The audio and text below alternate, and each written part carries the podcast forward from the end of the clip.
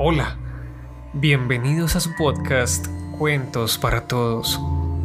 En el capítulo de hoy tenemos un invitado especial, el escritor de literatura gótica y de terror, Edgar Allan Poe, con uno de sus cuentos más representativos, El corazón del ator. Así que, comencemos.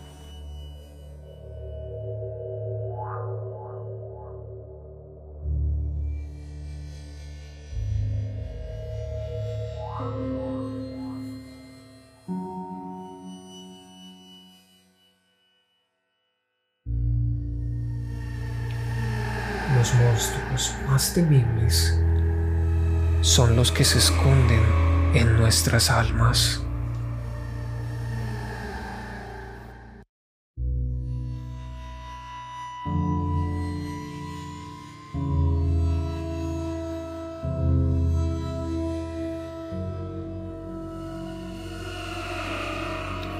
Edgar Allan Poe nació en Boston, Estados Unidos, el 19 de enero de 1809 y murió en Baltimore el 7 de octubre de 1849. Fue un escritor, poeta, crítico y periodista romántico, generalmente reconocido como uno de los maestros universales del relato corto, del cual fue uno de los primeros practicantes en su país. Fue renovador de la novela gótica, recordado especialmente por sus cuentos de terror. Es considerado el inventor del relato detectivesco. Contribuyó asimismo con varias obras al género emergente de la ciencia ficción. Por otra parte, fue el primer escritor estadounidense de renombre que intentó hacer de la escritura su modus vivendi lo que tuvo para él lamentables consecuencias.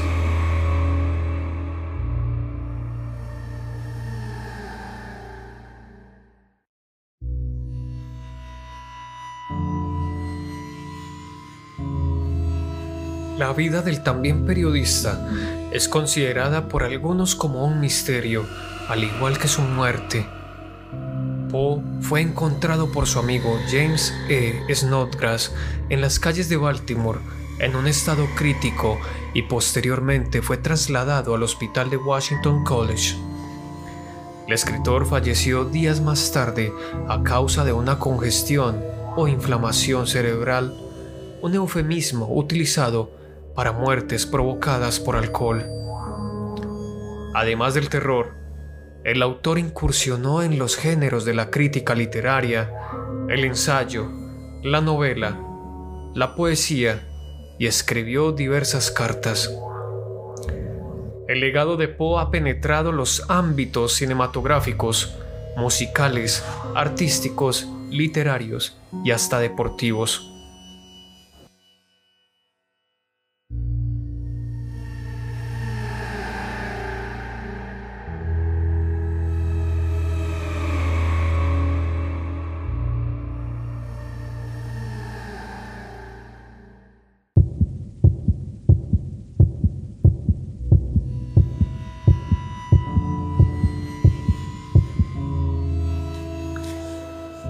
Corazón.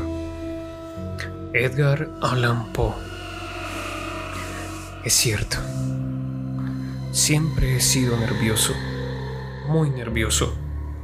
Terriblemente nervioso. Pero ¿por qué afirman ustedes que estoy loco? La enfermedad había agudizado mis sentidos en vez de destruirlos o embotarlos. Y mi oído era el más agudo de todos. Oía todo lo que puede oírse en la tierra y en el cielo. Muchas cosas oí en el infierno. ¿Cómo puedo estar loco entonces? Escuchen y observen con cuánta cordura, con cuánta tranquilidad les cuento mi historia.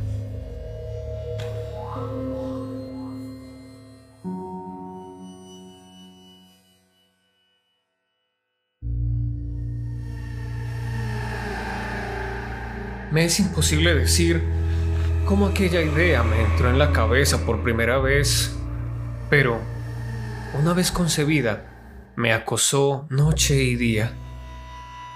Yo no perseguía ningún propósito, ni tampoco estaba colérico. Quería mucho al viejo. Jamás me había hecho nada malo. Jamás me insultó.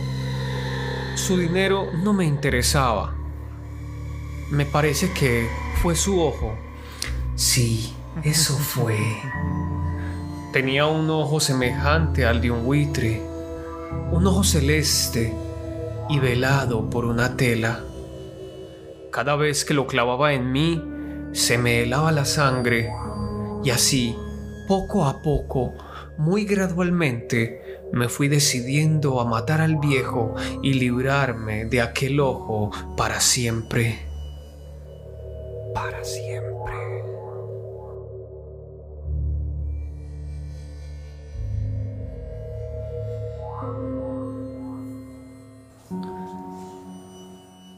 Presten atención ahora. Ustedes me toman por loco. Pero los locos no saben nada.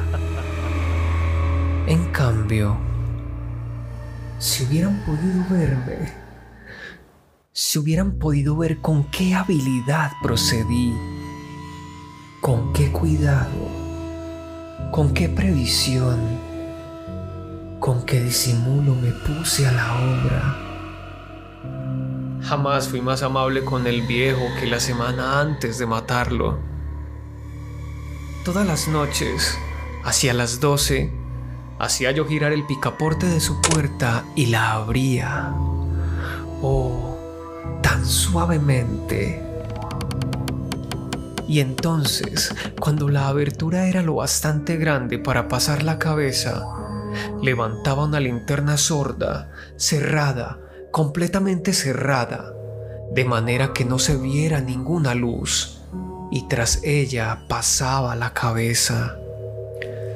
Oh, ustedes se hubieran reído al ver cuán astutamente pasaba la cabeza. La movía lentamente, muy, muy lentamente, a fin de no perturbar el sueño del viejo. Me llevaba una hora entera introducir completamente la cabeza por la abertura de la puerta hasta verlo tendido en su cama. ¿Eh? ¿Es que un loco hubiera sido tan prudente como yo? Y entonces, cuando tenía la cabeza completamente dentro del cuarto, abría la linterna cautelosamente. Oh, tan cautelosamente Sí, cautelosamente iba abriendo la linterna, pues crujían las bisagras. La iba abriendo lo suficiente para que solo un rayo de luz cayera sobre el ojo de buitre.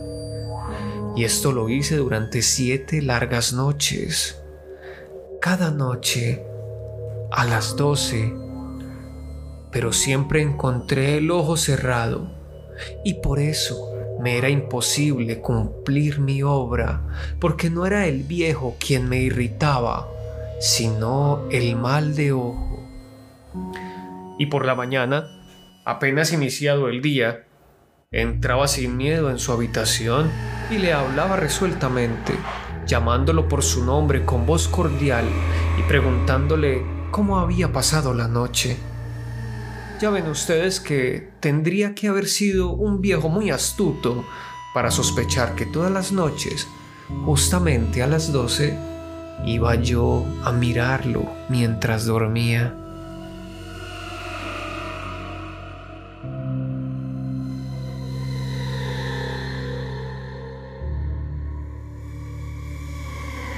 Al llegar la octava noche, procedí con mayor cautela que de costumbre al abrir la puerta. El minutero de un reloj se mueve con más rapidez de lo que se movía mi mano. Jamás, antes de aquella noche, había sentido el alcance de mis facultades, de mi sagacidad. Apenas lograba contener mi impresión de triunfo, pensar que estaba ahí, abriendo poco a poco la puerta y que él ni siquiera soñaba con mis secretas intenciones o pensamientos. Me reí entre dientes ante esta idea y quizá me oyó, porque lo sentí moverse repentinamente en la cama, como si se sobresaltara. Ustedes pensarán que me eché hacia atrás, pero no. Su cuarto estaba tan negro como la pez ya que el viejo cerraba completamente las persianas por miedo a los ladrones.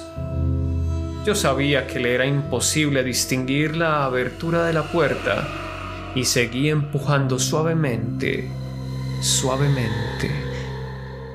Había ya pasado la cabeza y me disponía a abrir la linterna cuando mi pulgar se resbaló en el cierre metálico y el viejo se enderezó en el lecho gritando ¿Quién está ahí? Permanecí inmóvil, sin decir palabra. Durante una hora entera no moví un solo músculo y en todo ese tiempo no oí que volviera a tenderse en la cama. Seguía sentado, escuchando, tal como yo lo había hecho noche tras noche mientras escuchaba en la pared los taladros cuyo sonido anuncia la muerte.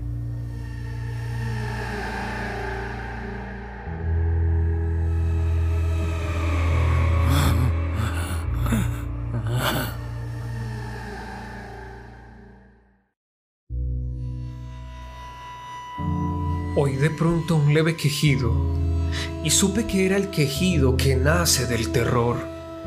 No expresaba dolor o pena, oh no. Era el ahogado sonido que brota del fondo del alma cuando el espanto la sobrecoge. Bien conocía yo ese sonido.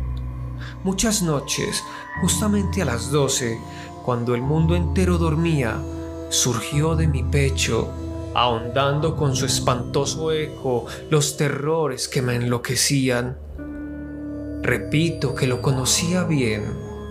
Comprendí lo que estaba sintiendo el viejo y le tuve lástima, aunque me reía en el fondo de mi corazón. Comprendí que había estado despierto desde el primer leve ruido, cuando se movió en la cama. Había tratado de decirse que aquel ruido no era nada, pero sin conseguirlo. Pensaba, no es más que el viento en la chimenea o un grillo que chirrió una sola vez. Sí, había tratado de darse ánimo con esas suposiciones, pero todo era en vano. Todo era en vano porque la muerte se había aproximado a él, deslizándose furtiva, y envolvía a su víctima y la fúnebre influencia de aquella sombra imperceptible era la que lo movía a sentir, aunque no podía verla ni oírla, a sentir la presencia de mi cabeza dentro de la habitación.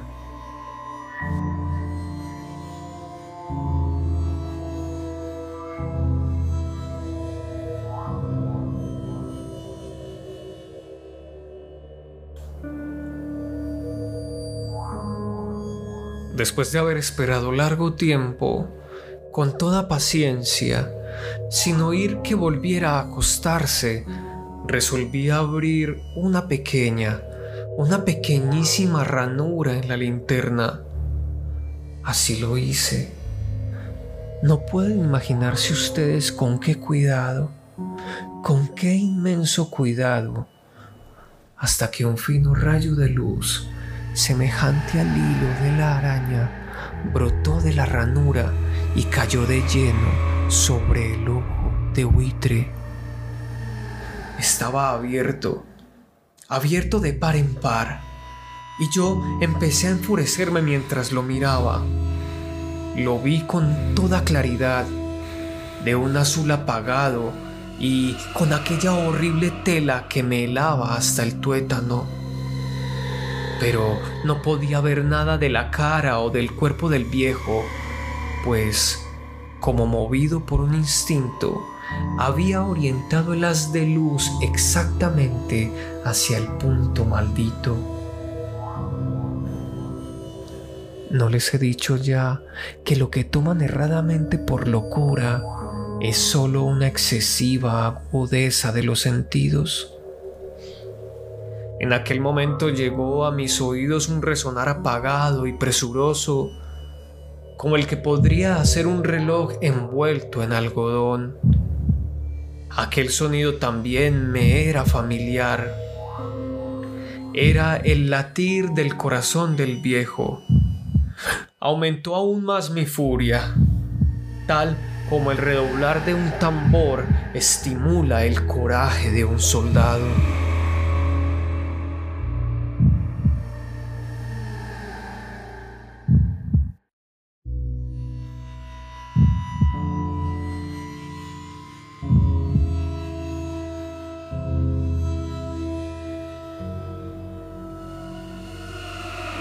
Pero Incluso entonces me contuve y seguí callado. Apenas si respiraba.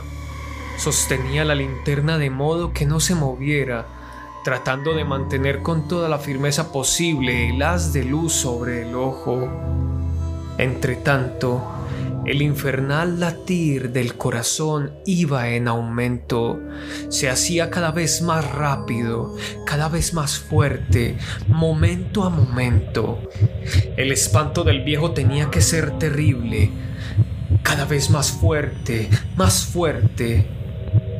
¿Me siguen ustedes con atención? Les he dicho que soy nervioso. Sí, lo soy. Y ahora, a medianoche, en el terrible silencio de aquella antigua casa, un resonar tan extraño como aquel me llenó de un horror incontrolable. Sin embargo, me contuve todavía algunos minutos y permanecí inmóvil. Pero el latido crecía cada vez más fuerte, más fuerte. Me pareció que aquel corazón iba a estallar y una nueva ansiedad se apoderó de mí. Algún vecino podía escuchar aquel sonido. La hora del viejo había sonado. Lanzando un alarido, abrí del todo la linterna y me precipité en la habitación. El viejo clamó una vez, nada más que una vez. Me bastó un segundo para arrojarlo al suelo y echarle encima el pesado colchón. Sonreí alegremente al ver lo fácil que me había resultado todo. Pero durante varios minutos el corazón siguió latiendo con un sonido ahogado. Claro que no me preocupaba, pues nadie podría escucharlo a través de las paredes cesó por fin de latir. El viejo había muerto. Levanté el colchón y examiné el cadáver. Sí, estaba muerto, completamente muerto. Apoyé la mano sobre el corazón y la mantuve así largo tiempo. No se sentía el menor latido. El viejo estaba bien muerto su ojo no volvería a molestarme.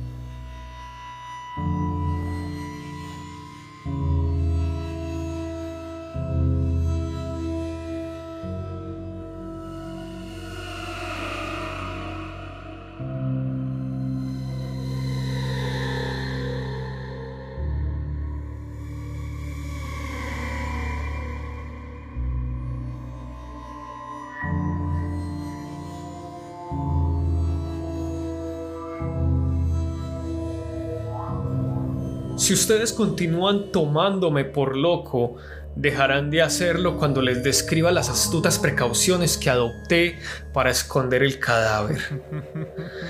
La noche avanzaba mientras yo cumplía mi trabajo con rapidez, pero en silencio. Ante todo, descuarticé el cadáver. Le corté la cabeza, brazos y piernas Levanté luego tres planchas del piso de la habitación y escondí los restos en el hueco. Volví a colocar los tablones con tanta habilidad que ningún ojo humano, ni siquiera el suyo, hubiera podido advertir la menor diferencia. No había nada que lavar, ninguna mancha, ningún rastro de sangre. Yo era demasiado precavido para eso. Una cuba había recogido todo. Cuando hube terminado mi tarea eran las 4 de la madrugada, pero seguía tan oscuro como a medianoche. En momentos en que se oían las campanadas de la hora, golpearon a la puerta de la calle acudí a abrir con toda tranquilidad, pues, ¿qué podía temer ahora?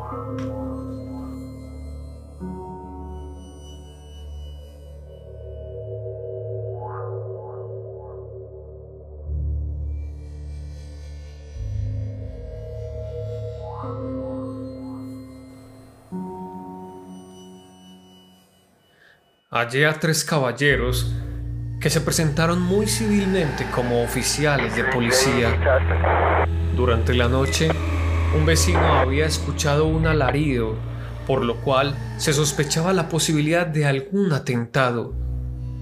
Al recibir este informe en el puesto de policía, habían comisionado a los tres agentes para que registraran el lugar. Sonreí pues. ¿Qué tenía que temer? Di la bienvenida a los oficiales y les expliqué que yo había lanzado aquel grito durante una pesadilla. Les hice saber que el viejo se había ausentado a la campaña. Llevé a los visitantes a recorrer la casa y los invité a que revisaran, a que revisaran bien. Finalmente acabé conduciéndolos a la habitación del muerto. Les mostré sus caudales intactos y cómo cada cosa se hallaba en su lugar. En el entusiasmo de mis confidencias traje sillas a la habitación y pedí a los tres caballeros que descansaran allí de su fatiga, mientras yo mismo, con la audacia de mi perfecto triunfo, colocaba mi silla en el exacto punto bajo el cual reposaba el cadáver de mi víctima. Los oficiales se sentían satisfechos. Mis modales los habían convencido. Por mi parte, me hallaba perfectamente cómodo. Sentáronse y hablaron de cosas comunes, mientras yo les contestaba con animación. Mas, al cabo de un rato, empecé a notar que me ponía pálido y deseé que se marcharan. Me dolía la cabeza y creí percibir un zumbido en los oídos. Pero los policías continuaban sentados y charlando. El zumbido se hizo más intenso. Seguía resonando y era cada vez más intenso. Hablé en voz muy alta para librarme de esa sensación, pero continuaba lo mismo y se iba haciendo cada vez más clara, hasta que al fin me di cuenta de que aquel sonido no se producía dentro de mis oídos.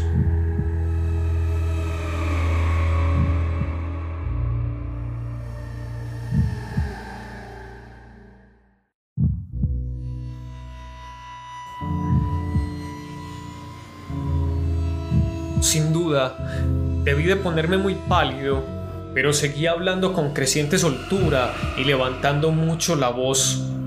Empero, el sonido aumentaba. ¿Y qué podía hacer yo? Era un resonar apagado y presuroso, un sonido como el que podría ser un reloj envuelto en algodón. Yo jadeaba, tratando de recobrar el aliento, y Sin embargo, los policías no habían oído nada. Hablé con mayor rapidez, con vehemencia, pero el sonido crecía continuamente. Me puse en pie y discutí sobre insignificancias en voz muy alta y con violentas gesticulaciones, pero el sonido crecía continuamente. ¿Por qué no se iban? Anduve de un lado a otro, a grandes pasos, como si las observaciones de aquellos hombres me enfurecieran. Pero el sonido crecía continuamente. Oh Dios, ¿qué podía hacer yo? Lancé espumajaros de rabia, maldije, juré, balanceando la silla sobre la cual me había sentado, raspé con ella las tablas del piso, pero el sonido sobrepujaba a todos los otros y crecía sin cesar. Más alto, más alto, más alto. Y entre tanto los hombres seguían charlando plácidamente y sonriendo. Era posible que no oyeran. Santo Dios. No, no. Claro que oían y que sospechaban. Sabían y se estaban burlando de mi horror.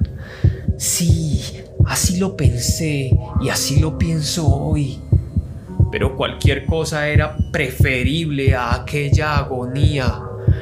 Cualquier cosa sería más tolerable que aquel escarnio. No podía soportar más tiempo sus sonrisas hipócritas. Sentí que tenía que gritar o morir. Y entonces, otra vez, escuchen.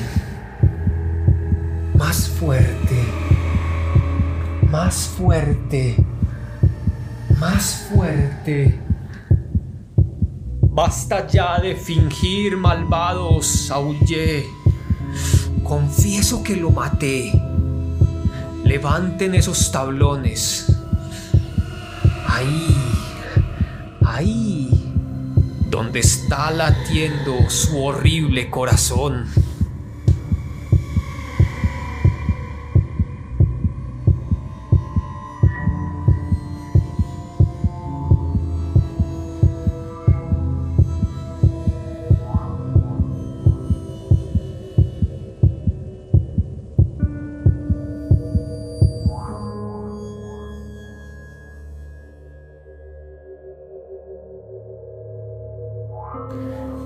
Este fue un cuento de Edgar Allan Poe, El corazón del ator.